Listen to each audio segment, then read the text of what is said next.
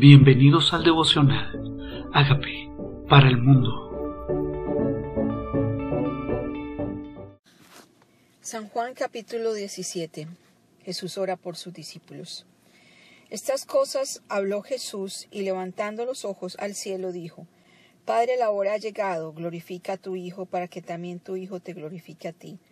Como le has dado potestad sobre toda carne para que dé vida eterna a todos los que le diste.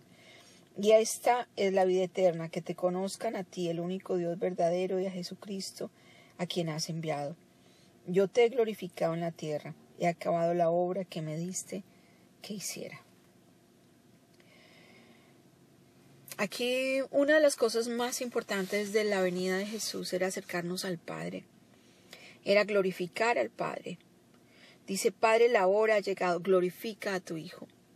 ¿De qué manera lo podía glorificar? Si lo que iba a ocurrir era muerte, para que también tu Hijo te glorifique a ti.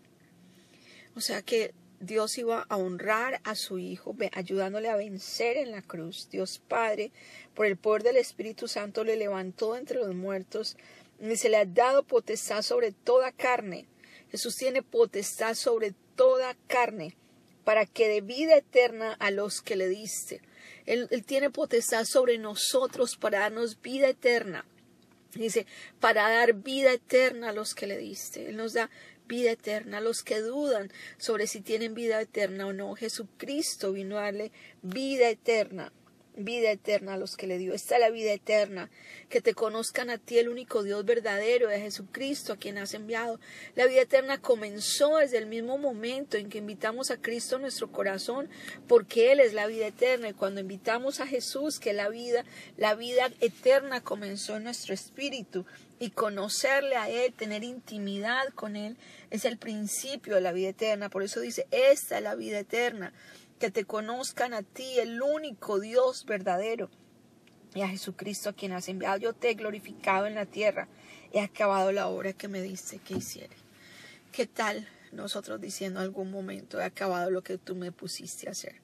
He acabado la obra que tú me diste que hicieras. Es una obra hasta que Él venga hay gente allá afuera que necesita de Jesús. Él acabó la obra porque Él sacrificó su vida por nosotros y la obra lo acabó en tres años. Él, repartió su vida, Él demostró con su vida, Él hizo durante tres años y por eso ahora dice, te he glorificado ahora he acabado la obra, he glorificado a Dios con mi vida y Jesús nos modela su estilo de vida para que nosotros también glorifiquemos al Padre, para que nosotros también hagamos la obra que Él nos ha entregado, la obra que tú me diste. Esta es la vida eterna y nosotros llevar y repartir esta vida eterna. Ahora pues, Padre, glorifícame a mí, glorifica tú al lado tuyo con aquella gloria que tuve contigo antes que el mundo fuese. Y este versículo habla de la eternidad de Jesús, antes que el mundo fuese. Él vino hace dos mil años en forma de hombre, pero existía desde la eternidad. San Juan 1.1 dice, en él estaba la vida y la, la vida era la de los hombres. Sin él nada lo que ha sido hecho fue hecho. Jesús pertenece a la eternidad. Vino en forma de hombre hace dos mil años. Por eso dice, dame esa gloria que tuve antes de la fundación del mundo, antes que el mundo fuese. He manifestado tu nombre a los hombres, que del mundo me diste, tuyos eran y me los diste y han guardado tu palabra. O sea, nosotros le pertenecemos al Padre y ahora le pertenecemos a Jesús. El Padre nos formó y ahora Jesús es nuestro Señor. Y aquí claramente le dice, ahora, Señor, he guardado tu palabra, he manifestado tu nombre a los hombres del mundo que me diste tuyos eran, me los diste y han guardado tu palabra. O sea que nosotros nos manifestamos que somos de Él en que guardamos su palabra. Ahora han conocido que todas las cosas que me has dado proceden de ti. Todas las cosas que me has dado proceden de ti. Todo ese poder provenía del Padre, toda esa unción, toda esa gracia, toda esa sabiduría, todo procede de ti, porque las palabras que me diste les he dado y ellos la recibieron y las han conocido. Verdaderamente salí de ti y han creído que tú me enviaste. Era la misma, era hijo de Dios. Creyeron eso, creyeron que Dios mismo lo envió, creyeron que sus obras manifestaban quién era, creyeron en su palabra. A eso se refiere con los que me diste. Si tú y yo hoy creemos en Él, creemos en su palabra, creemos creemos que Él es el Hijo de Dios, creemos que es el enviado de Dios. Yo te ruego, yo ruego por ellos.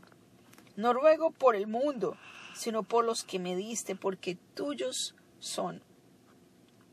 Y todo lo mío es tuyo, y lo mío tuyo, y lo tuyo mío, y he sido glorificado en ellos.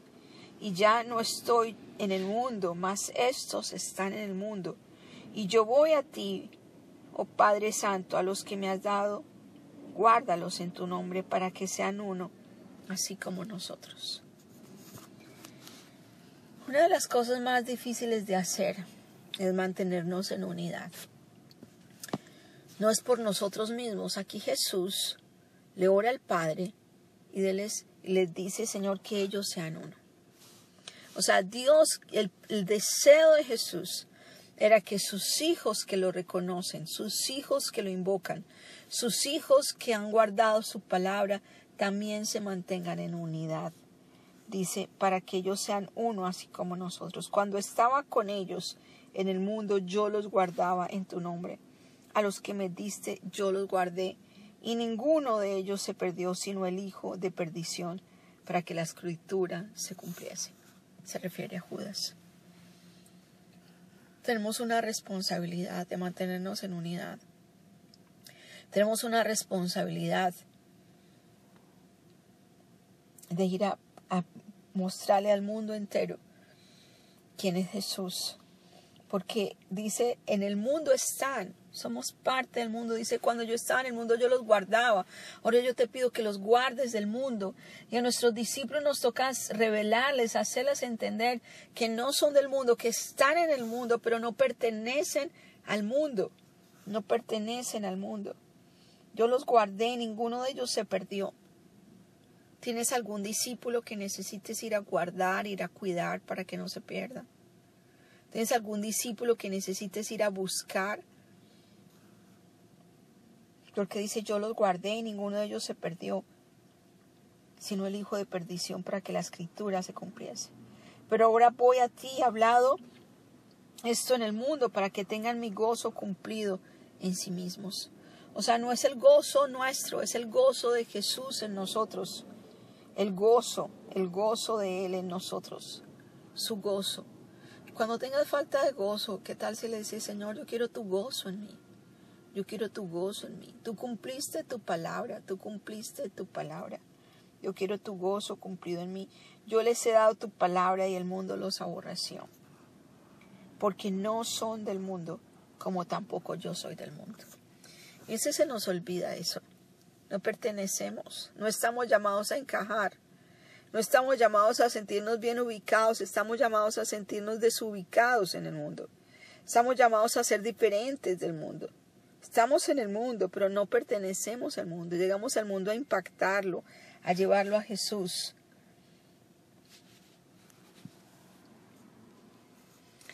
Pero necesitamos presentarle al mundo entero, presentarle al mundo entero quién es Jesús. Dice, el mundo los aborrece porque no son del mundo, como tampoco yo soy del mundo. No ruego que los quites del mundo, sino que los guardes del mal. O sea, nosotros no nos podemos aislar de la sociedad. Dios nos llamó a pertenecer, a, estar ahí, no a pertenecer, sino que nos pide, nos dice, Señor, guárdalos del mal. Podemos estar ahí, pero guárdalos del mal. Estamos en el mundo, caminamos en el mundo. Necesitamos estar ahí para poder revelar a Jesús al mundo, para que conozcan a Jesús por nosotros. Pero, lo que pide Jesús es guárdalos del mal, del maligno, guárdalos del mal. La misma oración del Padre nuestro, no los dejes caer en tentación y líbranos del mal. Líbranos del mal, de la maldad que hay en el mundo, que no nos contaminemos. No ruego que los quites del mundo, dice, sino guárdalos del mal. No son del mundo, como tampoco yo soy del mundo.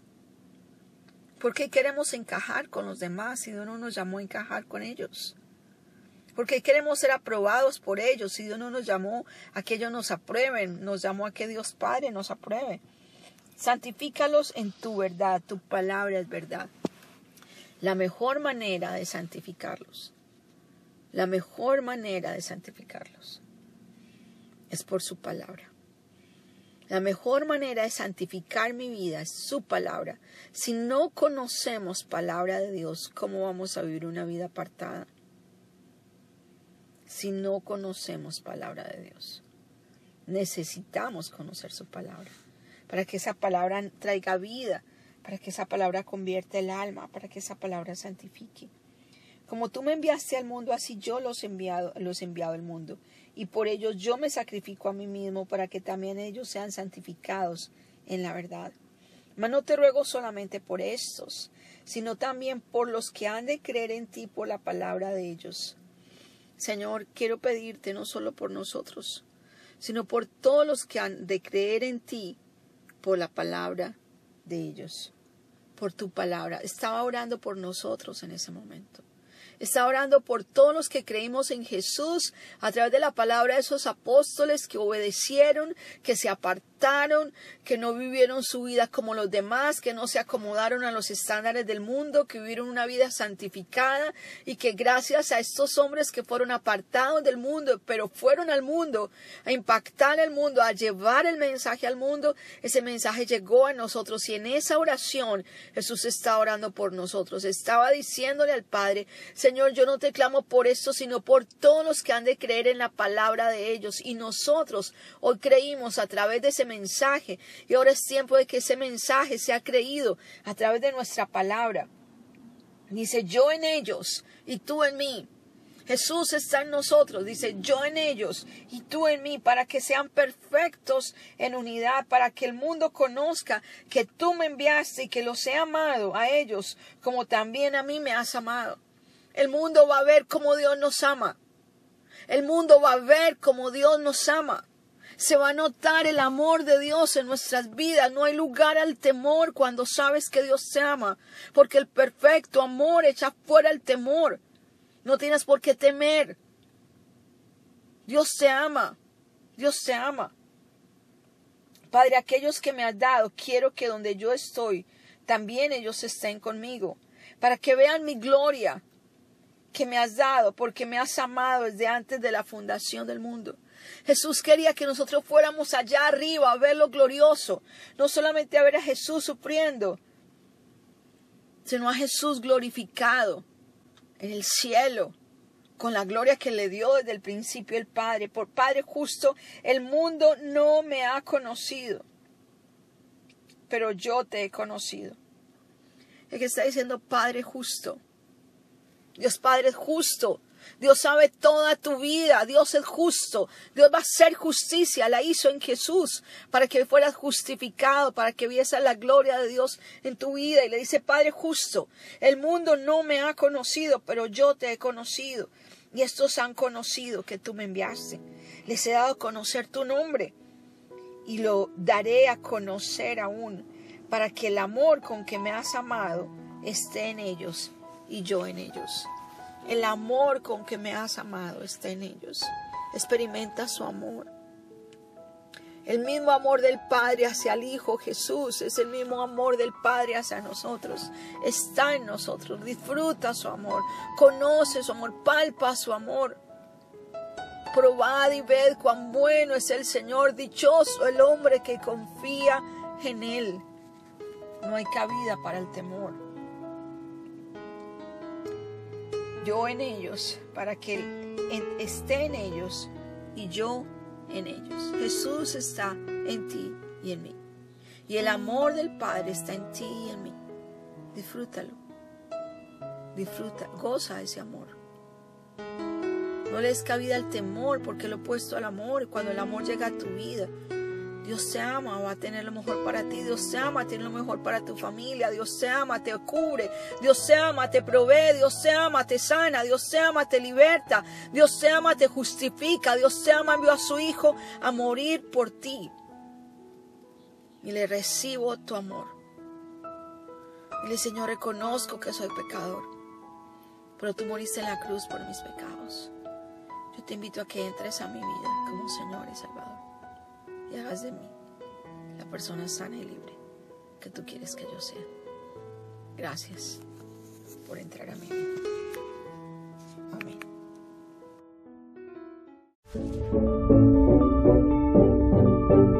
Hola amigos, queremos que usted sea parte de esta obra que estamos haciendo a través de Agape para el mundo y que este mensaje de Jesús llegue hasta la última de la tierra. Si quieres donar en nuestra página web puedes hacerlo en agapeparalmundo.org o también a través de Cele en agapeoficial.gmail.com. Dios bendiga tu generosidad.